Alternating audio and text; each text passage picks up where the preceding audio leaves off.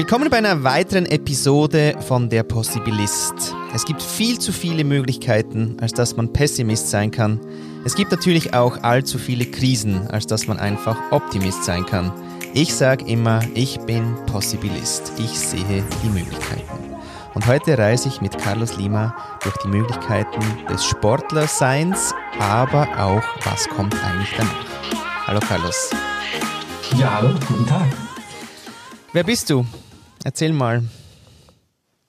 Ja, wer bin ich? Äh, ich bin ein äh, Multikulti-Mensch, ähm, geborener äh, Spanier, aufgewachsen in der Schweiz mit italienischen Nachbarn ähm, und habe dort schon meine ersten Möglichkeiten genutzt, sage ich mal, um auf das Thema direkt einzusteigen.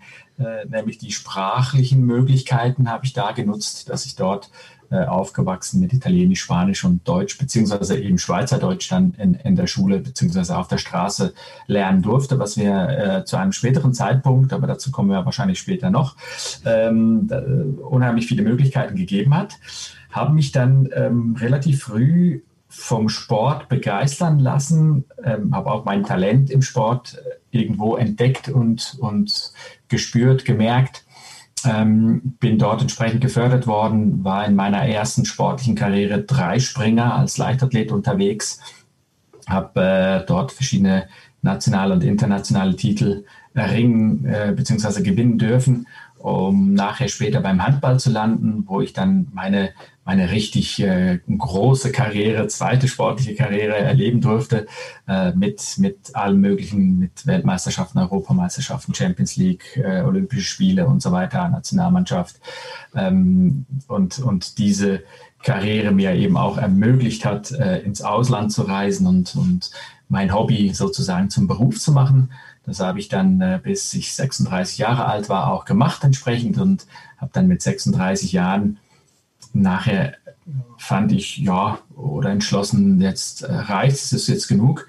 Und äh, da war ich in Spanien noch unterwegs, äh, habe dort gespielt für einen Verein und bin dann aber zurückgekommen in die Schweiz, weil ich einfach gedacht habe, okay, da hast du die größten Möglichkeiten, wieder beim Thema Möglichkeiten, ähm, äh, mein, mein Leben weiter zu gestalten, so dass ich auch meine Familie, die ich bis dahin dann ja schon hatte, äh, zu ernähren und, und mein Leben weiter zu gestalten. Und ähm, heute bin ich jetzt als Unternehmer tätig, äh, seitdem im, im Werbebereich und, und im Bereich, also ich schule Leute, ähm, stehe sehr gerne vor Menschen und, und, und bilde sie weiter und, und, und fördere sie und entwickle Menschen weiter. Das ist so wirklich meine Passion. Und ähm, ja, das ist so ein grober Rahmen, mhm. äh, Schnellzug, ICE-mäßig äh, äh, zu meiner Person, was ich so mache. Du, aber da war ja schon auch mal noch was äh, Spezielles. Also da gibt es jetzt ja nicht so viele Athleten, die jetzt gleich mal in allen drei Ländern so gut gespielt haben oder auf dem Niveau wie du. Wie, wie, wie, wie war da nochmal das, der Triangel oder war da irgendwie wo? Ja, ähm, also ich habe ja angefangen in der Schweiz Handball zu spielen, ähm, weil ich ja hier auch studiert habe und hier auch ähm, aufgewachsen bin. Und ähm, in der Schweiz war damals und ist heute halt auch leider noch ähm, das Niveau des Handballs nicht ganz so hoch, dass man das beruflich wirklich professionell ausüben kann, dass man das große Geld findet. Klammer auf, das große Geld kann man in unserem Sport so oder so nicht verdienen. Es ist nicht zu vergleichen mit Fußball. Ähm, da sind wir alle Idealisten, aber das ist egal. Äh, man, hat, äh, man kann trotzdem sehr gut davon leben und das ist ja auch das Ziel. Ähm, und ich konnte meinen Traum dann als Schweizer Handballer äh, quasi Hobby war, ähm, wo ich das Glück hatte, halt eben auch äh, Schweizer Meister, also den ersten Titel zu holen in der Schweiz, ähm, durfte ich nachher durch eine, ein Angebot, äh, was sich mir ergeben hat, ähm, und, und habe ich diese Möglichkeit gepackt, bin dann nach Spanien gegangen und konnte ab diesem Zeitpunkt wirklich ähm, diesen Move als also diesen Sport als Beruf ausüben, wirklich mein Hobby zum Beruf machen. Dort habe ich dann wirklich nur noch ausschließlich mich auf, auf den Sport konzentriert und war dann wirklich Berufssportler.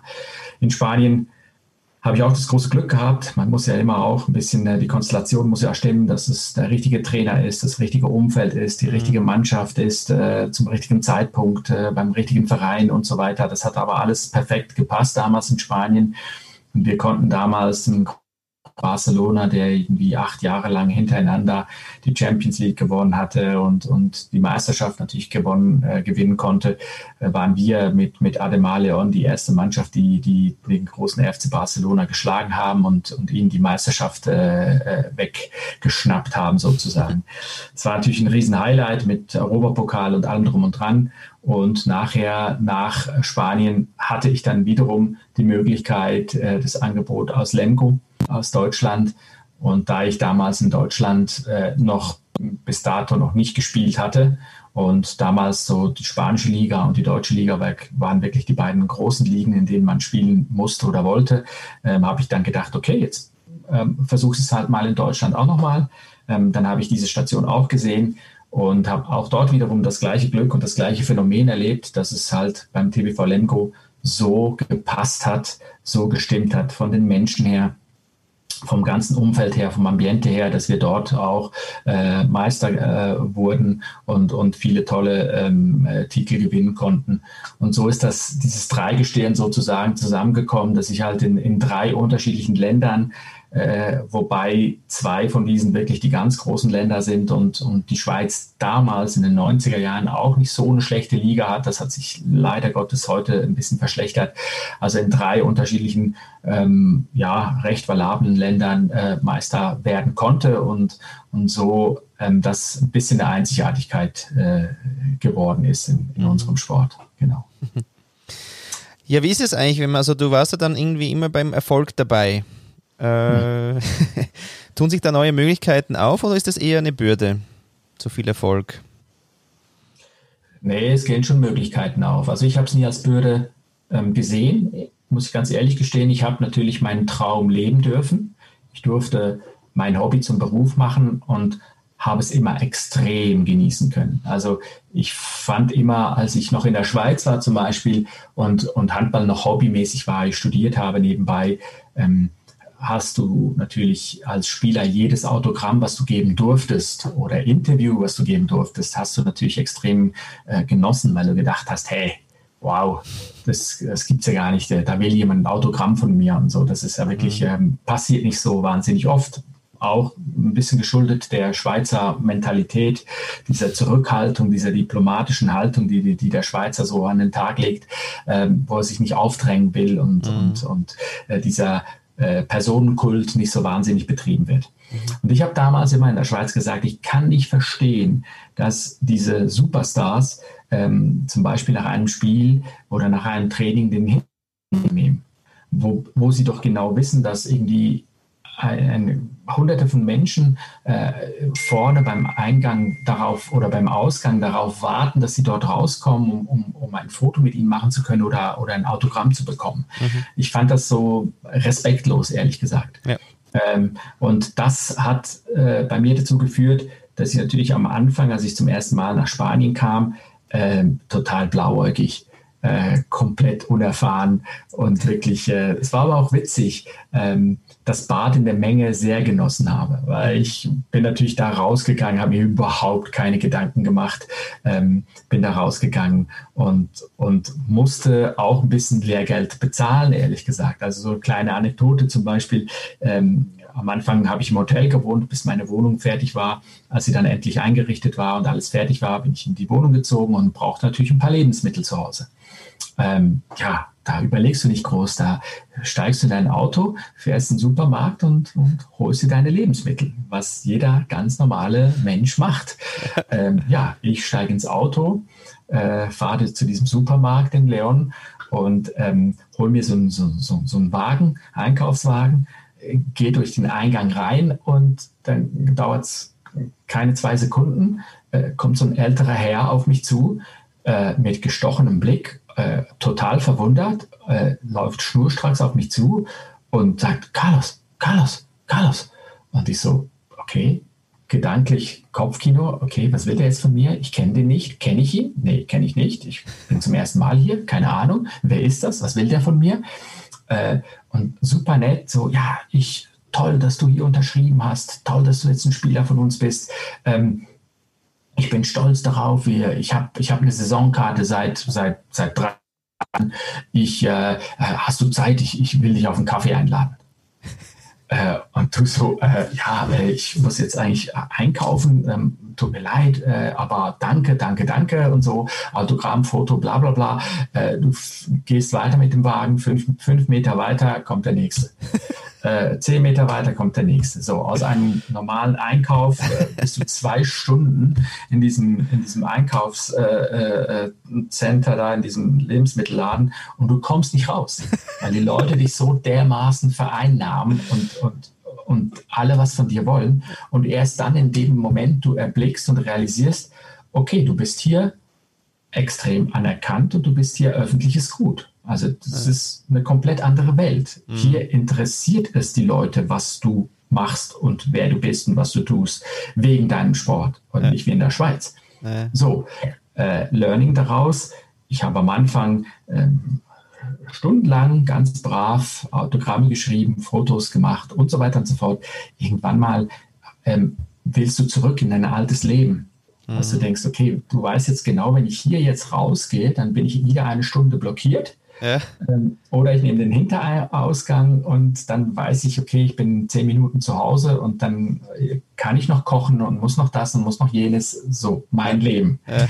Also ohne dass du arrogant wirken will, willst, wirst du automatisch zu, zu so einem Menschen, weil du einfach auch dein Leben brauchst, mhm. dein Leben auch wieder zurückhaben willst und nicht ein Teil des öffentlichen Lebens nur sein willst. Und die Leute sind natürlich in Spanien, in diesen, äh, auch in Deutschland ist dieser Personenkult ganz extrem, äh, die nehmen dich ein. Mhm. Die, die, haben, die haben den Anspruch, dass sie das dürfen. Ja, du, du, du gehörst ihnen, weil sie kennen dich. Ja. Sie, kennen, sie meinen dich zu kennen, weil sie natürlich äh, in der Zeitung, im Fernsehen dich sehen, im Radio dich hören und dann einfach denken, okay, ich weiß, wer das ist. Das ist ja, wenn du jeden Tag von einem Menschen äh, in, den, in den Medien hörst und liest, dann hast du auf einmal das Gefühl, du kennst den.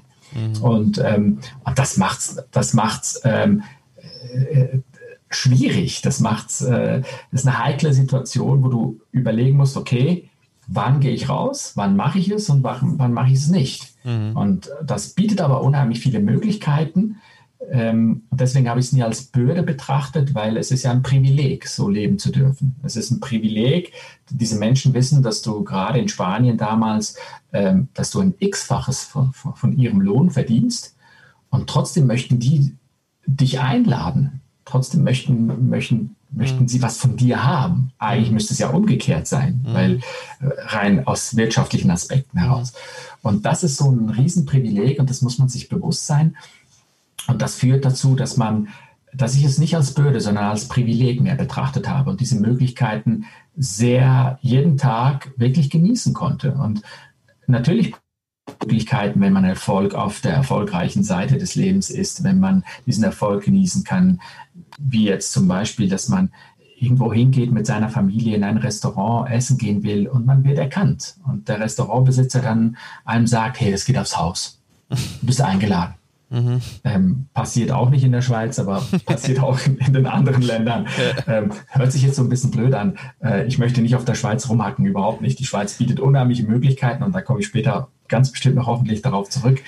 Aber was das angeht, ist natürlich, sind die Möglichkeiten, sage ich jetzt mal, in, in diesen anderen Ländern, wo der Sport an Bedeutung, eine Riesenbedeutung hat und, mhm. ähm, äh, auch eine, eine, soziale, gesellschaftliche hohe äh, Komponente ist, ähm, bietet das unheimlich viele Möglichkeiten, Vorteile, die man halt einfach hat äh, und die man auch nutzen kann, nicht unbedingt ausnutzen muss ähm, oder kann oder sollte, aber einfach nutzen kann. Also gewisse, keine Ahnung, wenn man was bestellt äh, per Telefon oder in einen Laden geht und dann, ja, dauert es halt, gerade jetzt in Spanien dauert halt das vielleicht, normalerweise gibt es eine Warteliste und bla bla bla. Ähm, und, und man, man kriegt es aber direkt oder am nächsten Tag mhm. kann man es abholen, wo mhm. der, ich sage jetzt der normale Bürger, 0815 Bürger halt zwei Wochen darauf wartet. Ja. Und, und du kriegst es halt wirklich am nächsten Tag oder, oder sofort direkt in die ähm, weil du halt der bist, der du bist. Mhm. Äh, oder sie meinen, dass du der bist, der du bist. Weil das ist ja immer nur so dieses äußerliche Bild, was, was sie ja von dir haben. Wird man also, da süchtig? Da schon Möglichkeiten. Wird man da süchtig? Also dann, also irgendwann mit 36 war es ja dann vorbei mit den Privilegien. Ja, oder? Das schon, ja, das also das ist ja schon immer, ich denke mal schon, das ist eben, man wird süchtig, aber es ist ja auch dann der Umgang in dem Moment, wo man dann sagt, ich entscheide mich äh, eben eigentlich wieder normal Bürger zu werden, was du ja eh nicht bist per se, weil bleibst ja auch mit der Historie, die du hast und mit dem Erfolgsgesch mit der Erfolgsgeschichte aber dann, wie geht man mit dem dann so um? Ist das dann zuerst, ist das immer so ein Loch? Oder, weil ich erlebe es nicht bei allen gleich, jetzt aus der Ferne, die, wie man so miterleben kann, wenn Sportler dann anfangen, eben quasi die, die, die Career after the Career zu planen oder anzugehen. Aber ich glaube, da ist er schon auch, weißt du, rein mal physisch, da sind Stöffchen im Spiel, oder? Die sind geil, wenn die ausgeschüttet werden und die kommen dann halt nicht mehr so gleich fix. Wie war das bei dir? Also ich muss sagen, bei mir, es, es hat unheimliches Suchtpotenzial, auf jeden Fall, muss man, muss man gestehen. Also das muss man einfach ganz klar sagen, es ist nun mal so. Ähm, wir sind ja alles nur Menschen und jeder, der diese Privilegien mal gehabt hat, der würde lügen, wenn er sagen würde, oh, macht mir überhaupt nichts aus, dass ich das nicht mehr habe oder so. Also man genießt solche Privilegien, das ist klar. Aber ich würde mal sagen, bei uns im Handball ist es ja so, dass jeder, der Handball spielt, von, von der ersten Sekunde an weiß, dass er nicht reich werden wird, nicht ähm, ein Leben lang davon nachher zehren kann in, in finanzieller Hinsicht mhm. ähm, und weiß, dass es immer ein Leben nach dem Handball gibt. Das mhm. ist ganz klar, das weiß jeder. Ja. Und deswegen ist es ja auch so, dass, dass äh, sehr viele junge Spieler am Anfang noch, selbst wenn sie noch so wahnsinnig äh, Talent haben, auf eine duale Karriere setzen mhm. und sagen, okay, ich mache zu mach zuerst eine Ausbildung oder mache parallel dazu eine Ausbildung, damit ich zumindest was in der Tasche habe, damit ich nachher, nach meiner Karriere noch irgendwie was damit anfangen kann oder in, in etwas in den Händen habe, wo ich sagen kann, ich habe doch immerhin eine Ausbildung irgendwo gemacht. Das ist, glaube ich, der große Unterschied von, von sehr vielen Sportarten zu den großen Sportarten, ähm, in denen man, wenn man es schafft, finanziell ausgesorgt hat und mhm. sich darüber keine Sorgen machen oder keine Gedanken machen muss. Mhm. Mhm. Bei mir war das schon so, dass ich ähm, natürlich wusste, irgendwann mal ist das vorbei und gerade wenn du, und ich finde das schön, ähm, wenn du Familie hast, wenn die Kinder auf einmal da sind und Kinder, für die Kinder bist du bist du ja der Papa, bist du ja nicht irgendwie ein Superstar oder weiß ich was. Also für die, die holen dich dann schon immer wieder runter. Also die, die, die, die, mit ihrer, mit ihrer kindlichen, äh, schönen Art äh, wissen genau, ähm, äh, das Leben aus ihren Augen heraus zu betrachten. Äh, ähm, und das öffnet einem wieder natürlich die Augen, wenn man diese Verantwortung hat Familie, Kinder, die da aufwachsen, dann kommen automatisch diese Gedanken, wo sollen die Kinder zur Schule gehen, was sollen sie denn für eine Ausbildung mal machen und so weiter und so fort. Und das führt automatisch zu diesen Gedanken, wo man relativ früh sich ähm, anfängt, ähm, ja, sich damit auseinanderzusetzen, wo soll es weitergehen, wie soll es weitergehen, weil man ist sich bewusst, äh, so ein Leben, wie ich jetzt geführt habe, das wird es das wird's nicht mehr geben. Mhm. Das ist ganz klar. Mhm. Und ähm, ja, dadurch ist das oder war es für mich glasklar. Ich habe mich schon relativ früh damit, äh, ein paar Jahre vor meinem Karrierenende, damit auseinandergesetzt.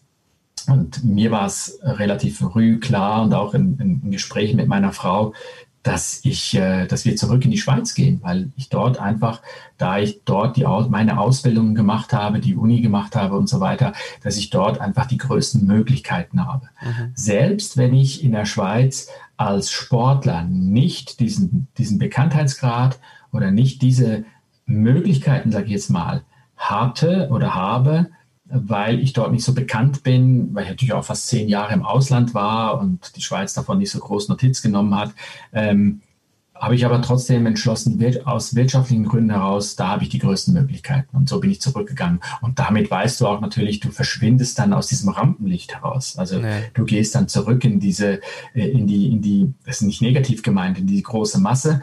Und natürlich bist du innerhalb der Masse, wenn du mit den Leuten, mit denen du dich umgibst, ähm, da, da wirst du immer deine Geschichte haben. Die Leute wissen, wer du bist, die Leute ähm, erkennen dich zum Teil auch wieder und dann kommt das Blitz das immer wieder auf. Ne? So mhm. dieses, diese, mhm. äh, dieses Bild, diese, ah, das war der und so, ah, okay und so. Dann, äh, dann gibt schon die eine oder andere Möglichkeit, die sich daraus dann wieder ergibt, wo man mhm. sagt, okay. Und ich habe es natürlich ähm, extrem gemerkt, im Business nachher. Also da habe ich ähm, das äh, extrem gemerkt. Also dass ich zum Beispiel, was mir nicht bewusst war, muss ich ganz ehrlich gestehen. Also ich habe natürlich im Verlauf meiner Karriere, sportlichen Karriere, konnte ich immer, habe ich viele Sponsoren kennengelernt, viele Entscheidungsträger kennengelernt, die ich damals kennenlernen durfte aufgrund meiner Position als Sportler. Mhm. Und ähm, ja, dann später bist du, bist du, steigst du in die Wirtschaft ein. Ich habe das Unternehmen gegründet und dann merkst du, okay, jetzt brauche ich ja eigentlich genau diese Entscheidungsträger. Jetzt mhm. umgekehrt. Vorher haben sie sich quasi gesonnt, mit dir, ähm, mit dir irgendwo sich äh, ablichten zu lassen. Und jetzt wäre es aber umgekehrt gut, wenn ich jetzt von, ja. von ihrem Know-how und von ihrem Fame quasi ähm, profitieren kann oder, oder es zumindest ein bisschen nutzen kann. Und das habe ich natürlich dann schon gemerkt, dass ich äh, ein Netzwerk aufbauen durfte, in den letzten 20 Jahren äh, meiner Sportkarriere, äh, was natürlich absolut einzigartig ist. Äh, ich konnte natürlich, äh, äh, ich habe Nummern in meinem Handy gespeichert von CEOs, von, von, von Menschen äh, mit großer Entscheidungsmacht, an die ich ja sonst nie im Leben gekommen wäre. Ja. Und dann habe ich einfach ein nichts anderes als mein Handy in die Hand genommen, diesen Leuten angerufen und gesagt, hier, wir müssen uns treffen äh, oder können wir uns treffen? Ich habe ich hab jetzt ein neues Business. Ja. Und ich bin an diese Menschen herangekommen, wo andere vielleicht gar nicht herankommen. Diese Menschen neben mir äh, gehen ans Telefon, äh, freuen sich, dass ich anrufe, äh, wollen sich mit mir treffen, sind bereit und bieten mir natürlich dann ihr Netzwerk wiederum an. Mhm. Und das ist natürlich so die Möglichkeit oder die Möglichkeiten, die ich mir über 20 Jahre lang erarbeitet habe, ohne es aber ganz ehrlich, ohne es zu merken, dass ich das überhaupt, ich habe das ja nicht bewusst gemacht. Ich hab, war halt immer schon gerne der, der nach dem Spiel in, in, in VIP-Raum gegangen ist, den Sponsoren geredet hat. Ich habe mich immer sehr wohl mit Menschen gefühlt und habe hab diesen Austausch mit den Menschen immer sehr, sehr ähm, genießen können und, und das auch gesucht. Und das hat sich dann zu einem späteren Zeitpunkt, ohne dass ich das überhaupt äh, wissen oder planen konnte, äh, hat sich das als sehr, sehr positiv herausgestellt. Würdest du denn sagen, dass du einen bewussten Umgang oder einen bewussten Blick hast für Möglichkeiten? Ich habe irgendwie noch im Kopf, dass deine Position äh, im Handball, oder wo du gespielt hast, schon die Rolle war, dass du eben Möglichkeiten siehst und dann richtig verteilst, also quasi die Möglichkeiten verteilst, damit da was reingeht. Bin aber nicht sicher, ob, das, ob ich das so richtig noch im, im Blick habe. Aber würdest du sagen, du hast einen bewussten Blick für Möglichkeiten? Ja, ich glaube schon. Also ich glaube, ähm, meine Position, ich war ja links außen, ist jetzt eine Position, die, wie soll ich sagen, ähm, auf den ersten Blick hat man das Gefühl, die bietet nicht viele Möglichkeiten, weil Handball ist ja so aufgebaut, dass äh, die Rückraumspieler ähm, die großen Macher sind, die großen Entscheider sind im Spiel mhm. und die Außen vermeintlich nur immer da sind, um, um die herausgespielten Chancen, äh, die dann die Bälle, die wenigen Bälle, die dann nach außen kommen, die müssen dann verwertet werden sozusagen. Ja. Das ist so der erste Blick. Äh, Im zweiten Blick sieht das aber ein bisschen anders aus, weil nämlich ähm, äh, wenn man diese Bälle immer verwerten kann oder zu einem hohen Prozentsatz verwerten kann, dann schafft das ja auch Vertrauen. Und dieses Vertrauen muss man sich erarbeiten äh, als, als Außen auf, auf dieser Position. Ähm, und es ist nun mal so, dass da ist natürlich der Spitzensport sehr, sehr hart und brutal. Äh, wenn, du, wenn du diese Chancen, die man als Mannschaft sich erarbeitet und dir bietet und du sie nicht verwertest, dann bist du raus oder man spielt dir einfach den Ball nicht mehr hin. Also mhm. das ist relativ mhm. äh, hart. Mhm. Und diese Möglichkeit zu sehen, dass wenn du eben einen guten Job machst, du, umso besser du deinen Job machst, umso mehr Bälle wirst du kriegen, ähm, ist natürlich, das ist, das ist eine Riesenmöglichkeit. Und, und dann gibt es noch andere Möglichkeiten, dass du eben sieben Meter werfen kannst, ähm, wo eben auch ähm, losgehen kannst. Mhm. Äh, oder in der Abwehr eine Position einnehmen kannst. Ich war ja zum Beispiel in der Abwehr sehr oft ähm, als vorgestellte Person in einem sogenannten 5-1, also wo ich mich eigentlich vorne bei den Rückraumspielern von, vom aufgehalten habe und dort versucht habe, auch viele Bälle zu, zu, zu klauen und, und das Spiel, den Spiel zu brechen. Mhm. Das bringt dich automatisch in eine Position, in der du ähm, quasi die Pole Position hast, für, um in den Gegner weil du ja schon da vorne stehst. Ja. Und äh, in den Gegenstoß zu gehen, bedeutet natürlich äh, eine hohe Möglichkeit zu haben, ein, ein, ein Tor zu erzielen und dann am, am, am Schluss des Spiels mit den meisten Toren dazustehen. Ja. Und das sind so Möglichkeiten, also strategische Möglichkeiten, die man nutzen kann und die auch ein gewisses Vertrauen innerhalb der Mannschaft äh, mit sich bringen und die auch ein Standing bringen. Ja. Und dieses Standing ist dann geht natürlich dann so weit, dass ich auch sehr oft eben Kapitän war einer Mannschaft. Ja. Ähm, und als Kapitän bist du Wortführer, bist du äh, verlängerter Arm für den Trainer, bist du irgendwo Bindeglied zwischen Mannschaft und, und, und Verein und, und Vorstand, ähm, Geschäftsleitung und so weiter. Also das mhm. sind alles so Möglichkeiten, die man nutzen kann oder die sich einem bieten. Und wenn du die nutzt und wenn du Möglichkeiten siehst und, und dich dort voll eingibst, dann hast du, selbst wenn du auf den ersten Blick der kleine vermeintliche Linksaußen, äh, trotzdem ein ganz anderes Standing hast. Mhm. Jetzt gibt's ja, jetzt bist du ja auch noch Olympionike. Ja, das ist ja, ja, auch noch und wirklich mit, also leidenschaftlichst, weil du das dir ja auch noch auf den Unterarm sogar tätowiert hast, weil das ist einfach so dieses Once in a Lifetime Ding für alle, viele. Alle meine Tattoos sind, haben mit Olympia was zu tun. Alle? ja. krass. Ich habe ein paar, aber. Ja, genau, okay, alle. aber alle ja, haben genau. irgendwie was. Ah, krass. Genau, genau. Ja, schöne Geschichte. Ja, müssen wir mal deinen Körper lesen. ja, ja. genau. ähm, genau, und da gab es aber diesen Moment äh, scheinbar, wo ja der Trainer irgendwie wie in eine Blockade gefallen ist, in einen entscheidenden Moment. Und dann, genau. was hast du dann eigentlich für Möglichkeiten auf dem Spielfeld? Irgendwie, also was machst du dann? Ja? Also du merkst, der draußen ist jetzt mal weg, aber du brauchst ja. ihn. Also wie war das? Das war ehrlich gesagt sehr, sehr frustrierend und das war sehr schockierend. Und das war auch der erste Moment in meinem Leben, in meinem Sportlerleben, wo ich gedacht habe, okay, jetzt bist du machtlos. Also das hätte, äh, also wie soll ich sagen, entweder du startest eine, eine, eine kleine, riesengroße Revolution Mhm. Und du setzt dich über, über die Entscheidungsmacht des Trainers hinweg, mhm. was man nie macht, weil im Spitzensport ist, äh, der Spitzensport, der Leistungssport ist extrem äh, auf Hierarchie aufgebaut. Also da gibt es ganz, ganz extreme Strukturen und, und ist ganz klar, an der Spitze steht der Trainer der Trainer hat das letzte Wort, der Trainer entscheidet, der Trainer sagt, wo es lang geht. Äh, immer natürlich in Zusammenarbeit, ähm, im Gespräch mit der Mannschaft, mit den Spielern, aber der Trainer ist der, der auch seinen Kopf hinhält letztendlich. Mhm. Und das war so eine Situation, da haben wir gegen Kroatien, ähm, das war im zweiten Spiel, glaube ich, oder im dritten Spiel äh, in Atlanta, in Olympischen Spielen, haben wir gegen Kroatien, später Olympiasieger geworden, ein paar Minuten vor Schluss mit sieben Toren geführt.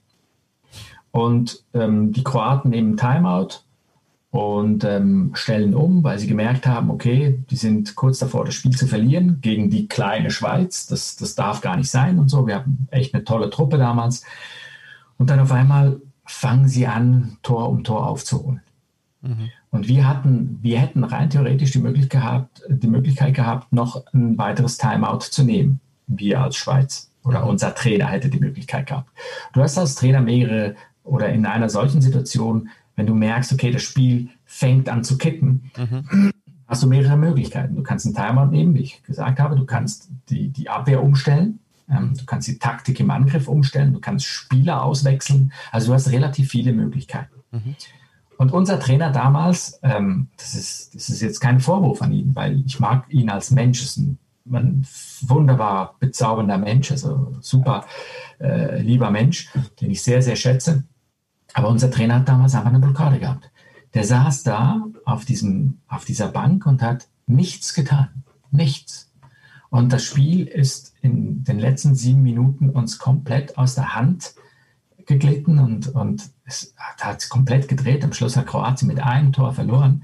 Und wir haben regelrecht wortwörtlich zugeguckt, wie wir dieses Spiel verlieren.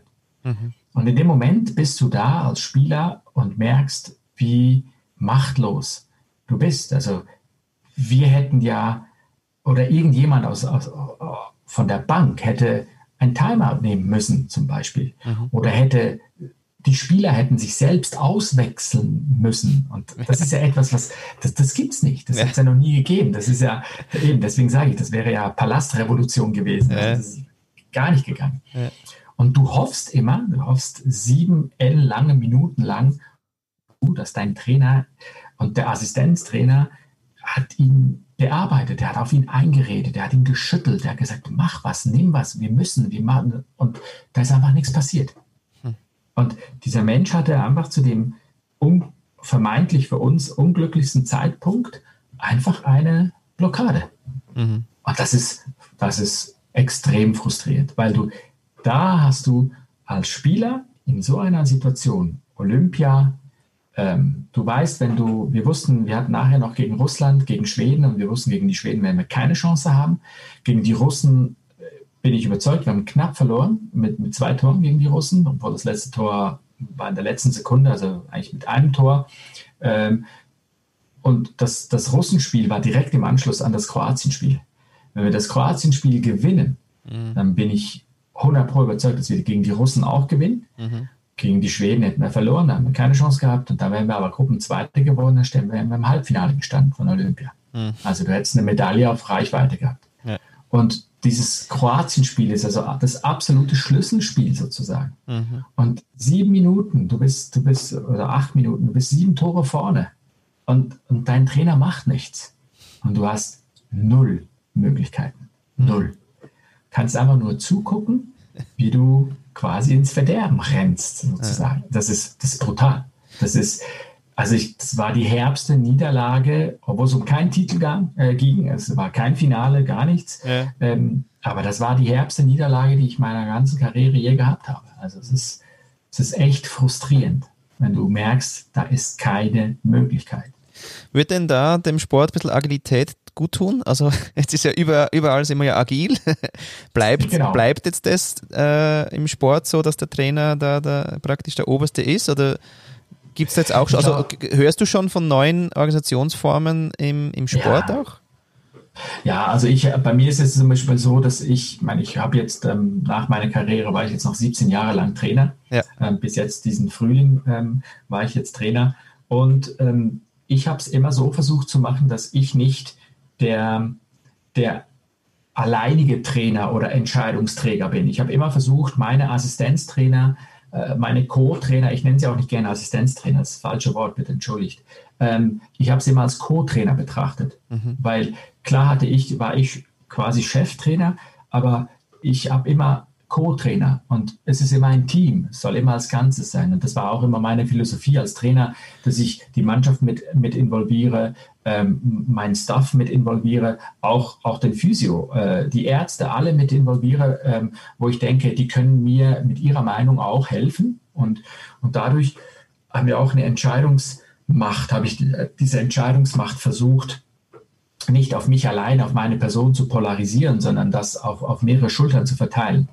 Und so war es auch, dass ich jetzt gerade in den letzten paar Jahren mit meinem Co-Trainer, mit dem ich hervorragend gearbeitet habe, ähm, er auch zu mir kam und sagte, hey, ich glaube, wir müssen jetzt einen Timeout nehmen oder so. Was meinst du? Mhm. Und, und, und wir dann, da ich gesagt, okay, nimm es.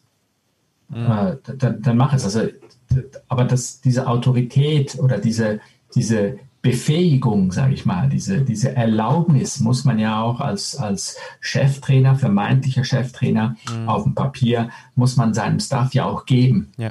Dieses Gefühl geben, dass man und dass diese, diese Hierarchie viel flacher wird, dass, dass die Leute wissen, okay, sie dürfen mitreden, sie dürfen Ideen einbringen, sie dürfen mitentscheiden. Mhm. Und ich habe auch sehr oft mit meinen, mit meinen Spielern und, und Spielerinnen natürlich sehr oft geredet und, und, und ihre Meinung gefragt und sie haben dann gesagt, okay, ähm, wir, sind, wir haben schon 100 Mal gegen die gespielt, das und das hat super funktioniert, äh, dürfen wir das spielen? Mhm. Und das ist natürlich aber, das ist ein Kulturschock, das ist eine Kulturveränderung innerhalb des Sports, sage ich mal, weil der, der Sportler kennt das eher weniger. Mhm. Und ich glaube, das kommt aber immer mehr, dass du als Trainer die Meinung der Spieler immer mehr in Betracht ziehst und, ähm, und das, äh, das auch äh, akzeptierst und ihnen aber auch diese, diese, diese Befähigung gibst und dass sie wissen, dass sie dürfen. Mhm, mh. Am Anfang äh, die ersten paar, ich habe jetzt in den letzten ähm, äh, zwei, drei mit, mit einer äh, Frauenmannschaft äh, zusammengearbeitet, da habe ich, da ich am Anfang gesagt, okay, äh, Frauen, wie wollt ihr spielen? Da haben die, haben die mich mit großen Augen angeguckt und gesagt, wie wir wollt ihr spielen? Du bist der Trainer. Äh. Du musst doch sagen, wie wir spielen. Nee, nee, falsch. Ich bin zwar der Trainer, das ist richtig. Aber auf dem Feld müsst ihr ja stehen. Und ihr habt gegen die schon hundertmal gespielt. Also ihr wisst am besten, wie man gegen die spielt. Ich werde dann meine Expertise schon auch mit einbringen. Aber zusammen müssen wir dann irgendwo ähm, diese Taktik oder diese Strategie erarbeiten, wie wollen wir zusammen gegen sie spielen. Mhm. Aber die Ideen müssen ja äh, äh, hauptsächlich auch, ihr habt die Erfahrung, ihr müsst mit dem kommen. Ich habe auch meine Erfahrung und dann zusammen äh, bringen wir das Ganze äh, als Ganzes dann auf den Platz. Und das ist natürlich ein riesen äh, Schock, das ist, ein, das ist ein, eine Kulturveränderung sozusagen, weil mhm. die Spieler es nicht gewohnt sind, dass sie mitreden dürfen. Ja, genau. Und das merkt man ja auch immer wieder, ähm, wenn, also für mich war immer ein großes Vorbild die schwedische Nationalmannschaft. In den 90er Jahren, ähm, ich glaube mit Ausnahme von einem oder als EM, WM, Olympia war das Finale immer Schweden gegen Russland. Mhm, okay. Die haben sich duelliert. Es waren die beiden besten Mannschaften der Welt damals. So. Und ich habe mit einigen Schweden aus dieser Generation zusammenspielen dürfen im Vereinsebene und, und kenne das deshalb sehr, sehr gut. Auch diese Internas, diese, diese Geschichten, die, die man halt sonst nicht so kennt. Und bei ihm, da gab es einen Trainer, ähm, der war sehr, sehr lange Trainer dieser Nation. Und der hat, ähm, der hat dann mit, den, mit der Mannschaft, hat dann diese Mannschaftstaktik, wenn die Besprechung hatten vor dem Spiel, der ist da reingekommen in den Raum und hat gesagt, okay Leute, wir wollten spielen. Und dann haben die Gruppen gemacht, verschiedene Gruppen. Jede Gruppe hat quasi ihre Idee vorgestellt, präsentiert. Die haben so quasi wie so einen kleinen Workshop gemacht. Okay. Und dann haben sie sich geeinigt auf das. Und er war dann nicht mehr, das ist für mich eben am Anfang, er war dann nicht mehr Trainer, sondern er ist vom Trainer zum, zum Mentor geworden. Mhm. Okay. Und das ist das, was ich als, als Coach äh, eigentlich möchte. Also mhm. das, das, das ist für mich das höchste, das höchste Ziel. Am Anfang bist du Trainer. Mhm. Du führst sehr, sehr stark deine, deine Spieler oder deine, deine Mitarbeiter, deine Leute. Später musst du sie nur noch begleiten, mhm. weil sie schon sehr selbstständig arbeiten können und wissen, du hast sie befähigt, dass sie du nur noch begleiten musst. Und die, der Höhepunkt davon ist eigentlich, dass du nur noch Mentor bist dass sie selber entscheiden, dass sie selber wissen, was zu tun ist. Und du musst nur noch sagen, okay, sehr gut, mhm. macht, go for it. Und, und das war bei dieser Mannschaft, die natürlich über zehn Jahre praktisch in der in gleichen Konstellation zu, zusammengearbeitet hat, das war in Perfektion bei, dies, bei diesem Team. Mhm. Und das durfte ich halt dort ein paar Sachen äh, mithören, nicht miterleben. Leider wäre toll gewesen, das mitzuerleben, äh, als Erfahrung für jetzt zum Beispiel. Mhm. Aber das war echt, das war echt richtig klasse. Mhm. Und das hat natürlich dazu geführt, dass, äh, dass ich dadurch inspiriert worden bin, dass, dass, dass das ja eigentlich das Beste ist, was man machen kann, wenn man nicht mehr der Trainer ist, sondern eigentlich nur noch der Mentor ist für, für, mhm. für diese Spieler oder jetzt im Unternehmen für die Mitarbeiter. Ja, genau. Ähm, gehen, wir ins, gehen wir ins Jetzt, oder? Also, man sagt ja immer irgendwie, eben Sport prägt fürs Leben. Und dann manchmal, wenn ich dann mit Sportlern rede, denke ich mir, naja, also außer wahnsinnig viel Disziplin und Verbissenheit und Fokus sehe ich jetzt nicht. Und das sind, sind jetzt nicht so Dinge, die ich wahnsinnig wichtig finde oder nicht so ausgelebt. Also es ist auch viel mit Knechtung. Jetzt war ja auch gerade wieder ein schöner Skandal mit die, diesem ganzen Ausbildungszentrum und den Frauen, die da, was die da erlebt haben denke man, naja, also ja, du lernst schon was fürs Leben, aber ob es das Leben dann so ist, das klingt irgendwie nicht so frei. Ähm, was sind aber so die, die Sachen, die du, die du für dich einfach jetzt wirklich sagst, hey, die sind wirklich fürs Leben und, und auch jetzt nicht nur in dieser Knebelung, sage ich mal, von halt mhm. Leistung, mhm. sondern auch ein bisschen andere würden, würden mich jetzt äh, interessieren. Ja, also da gibt es unzählige Dinge, ganz ehrlich gesagt. Also es ist natürlich, man muss ja immer ein bisschen unterscheiden. Äh, Kunstturnen, ähm, Geräteturnen, wie jetzt, was jetzt halt im Fokus war, leider Gottes, ich kenne einige von diesen Turnerinnen äh, persönlich sehr gut, ähm, das, das ist eine andere Welt. Es ist eine komplett andere Welt. Da, da ist diese, diese Abhängigkeit und diesen Druck, den man da ist natürlich ähm, ein ganz anderer, äh, wie ich auch mit äh, zum Beispiel, wie er auch ganz anders war früher im Osten zum Beispiel. Also ich, ich habe natürlich mit sehr, sehr vielen Ex-DDR-Russen und so weiter, habe ich zusammenspielen dürfen. Und wenn die dann erzählt haben, wie das damals war, ähm, klar, das war Leistung, das war alles auf, auf, auf Druck basiert. Mhm. Die Leistung, da war so viel Druck da, gesellschaftlicher Druck, ähm, äh, ganz viele Zwänge, äh, wo man einfach wusste, okay, wenn ich jetzt hier nicht leiste, dann bin ich aus dem System raus und dann habe ich ein ganz anderes Leben. Mhm. Ne? So. Mhm. Ähm, also dieser Leidensdruck ist natürlich ein ganz anderer. Mhm. Und, und, das ist im, im, beim Turnen auch ein bisschen so, weil dort äh, ist es, werden die das ist auch geprägt vom, vom, vom Osten, von, von, von früher noch her, ähm, dass das halt so gekommen ist. Das ist ja auch nicht, äh, es kommt eigentlich, ist ja nicht umsonst, dass diese Trainer meistens eben auch aus dem Osten kommen, weil die dort halt in dieser Schule groß geworden sind und das so gelernt haben da. Ja. Bei uns war das komplett anders. Also das muss man sagen. In Spielsportarten oder in vielen anderen Sportarten ist das, ist das natürlich komplett anders. Ich hatte nie diesen, diesen, diesen Zwang, sage ich jetzt mal. Ähm, also war das diese Leistungsbereitschaft, die ich gebracht habe, mhm. diese Leistungsbereitschaft und die ich auch heute eben habe im, im, in der Wirtschaft, äh, um jetzt eben diese Brücke zu schlagen, diese Leistungsbereitschaft, die hatte ich schon immer, mhm. weil ich Spaß und Freude an der Sache hatte, mhm. weil ich, weil mir das Spaß gemacht hat, war, war ich leistungsbereit klar, wenn du erfolgreich bist, wenn du, wenn du siegen kannst, wenn du Titel holst, äh, Erfolg ist der größte Motivator, den mhm. es überhaupt gibt. Es mhm. gibt nichts Größeres.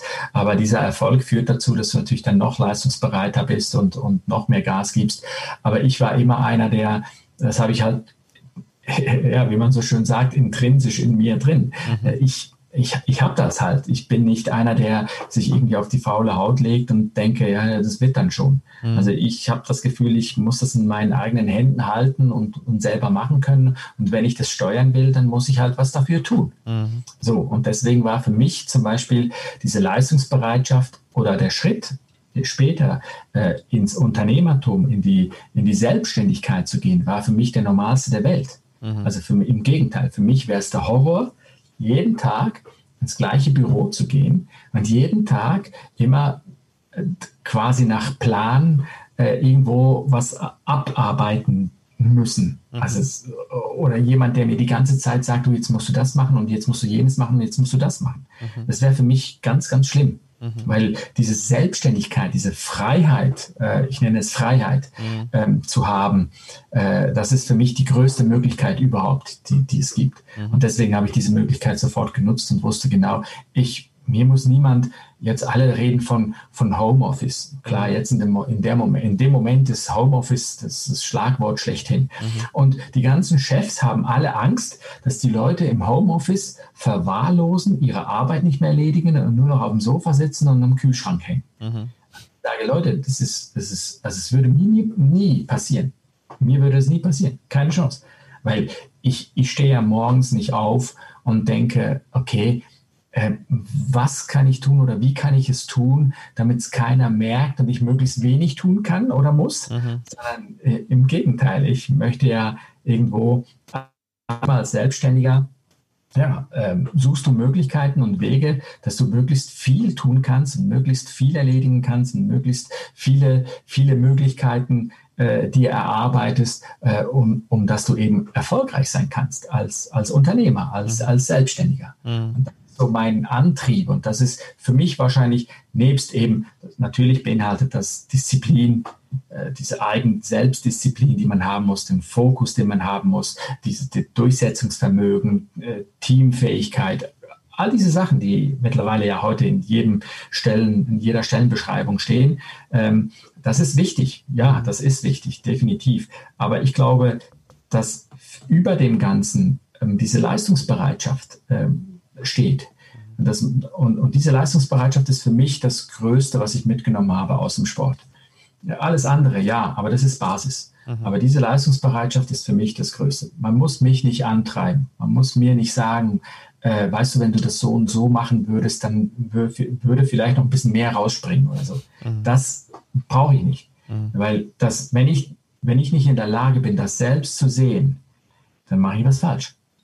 Und das ist so halt vielleicht, ja, wahrscheinlich ist das das Größte, was ich aus dem Sport mit herausgenommen habe. Diese, diese Bereitschaft, diesen berühmten, diese berühmte Meile mehr zu gehen als alle anderen oder was auch immer. Mhm. Für mich ist es keine Meile mehr. Für mich ist diese Meile normal. Ich mache es einfach, weil ich, weil ich denke, ich muss es machen. Es ist toll, dass ich das machen kann.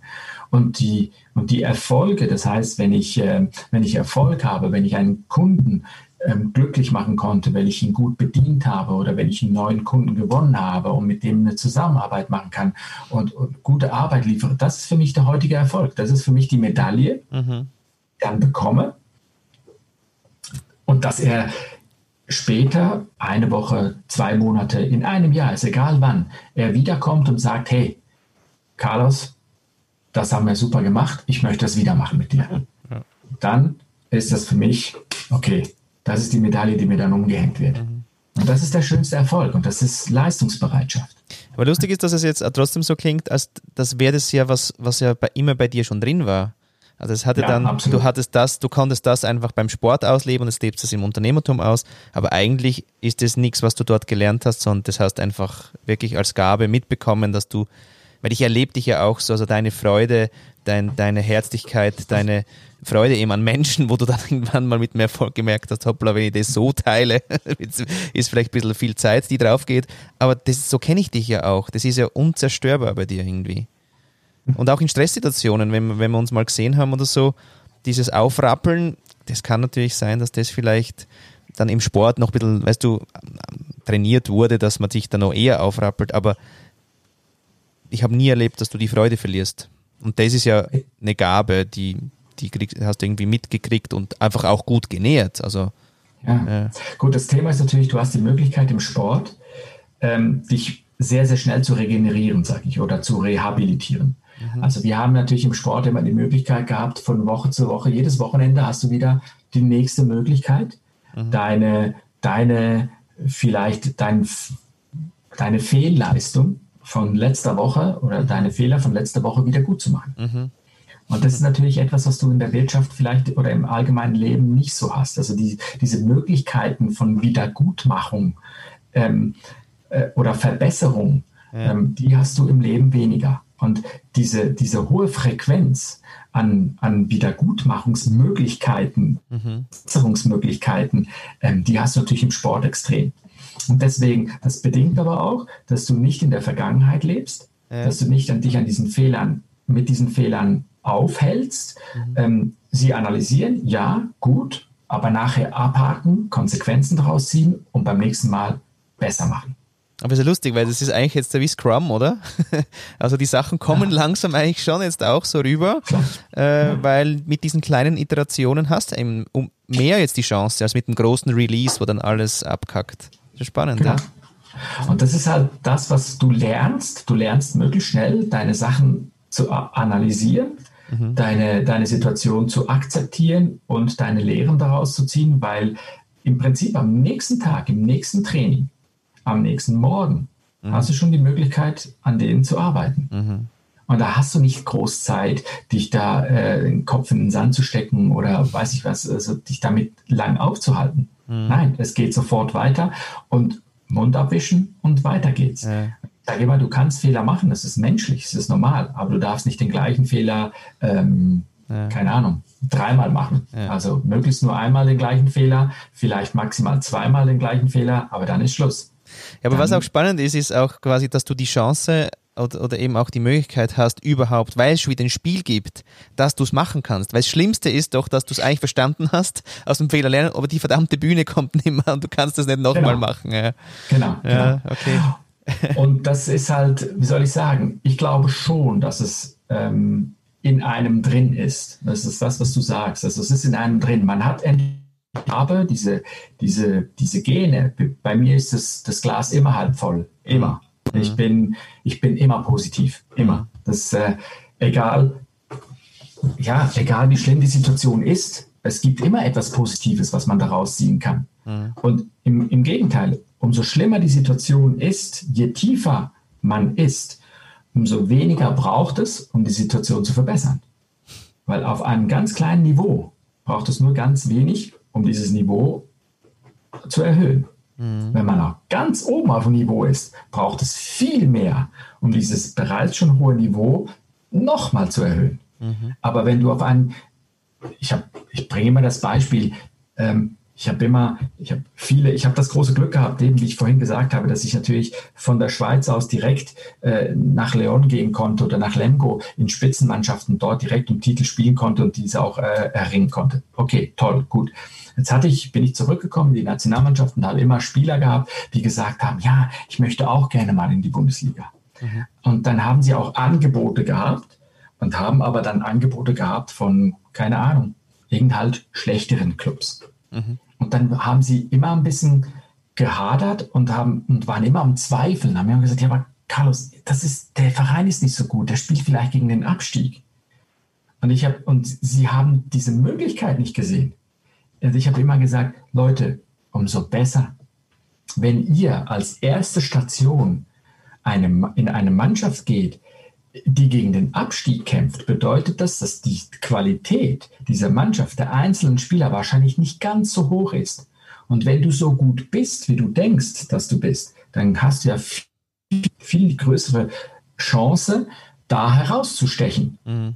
Und du kannst sicher sein, der beste Spieler einer ganz schlechten Mannschaft, der kriegt immer, wenn die Mannschaft absteigt, den wollen wir haben. Mhm. Weil der ist zu gut, um in die, in die zweite Liga zu gehen. Okay. Das ist ja klar.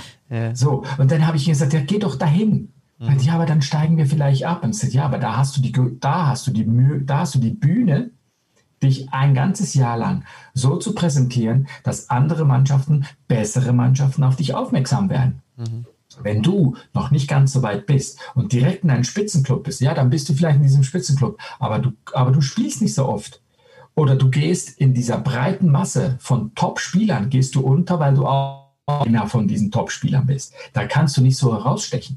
Mhm. So, und das sind dann so, das sind so diese, diese Möglichkeiten, die ich immer gesagt habe, ja, das ist immer eine Betrachtungsweise. Du kannst natürlich, ja, du kannst äh, sagen, ich möchte nicht in einem schlechten Verein spielen. Aber die Chance, die Möglichkeit, in einem schlechten Verein aufzutrumpfen, ist natürlich viel größer. Ja, um, um, um, einiges höher. Also das ist so mhm. mein Mindset, den ja. ich eigentlich immer versuche, so ein bisschen äh, herauszufiltern. Cool. Ähm, sag mal, was wünschst du dir eigentlich für Möglichkeiten für dich persönlich so für die nächste Zeit oder? Ja, ich wünsche mir die Möglichkeit, dass ich in der neuen Konstellation, wie ich jetzt im Moment seit diesem Sommer jetzt aufgestellt bin, ähm, ich habe mich ein bisschen umstrukturiert, in dieser, möglich in dieser Konstellation die Möglichkeit habe, das zu beweisen, was wir in den letzten paar Jahren bewiesen haben.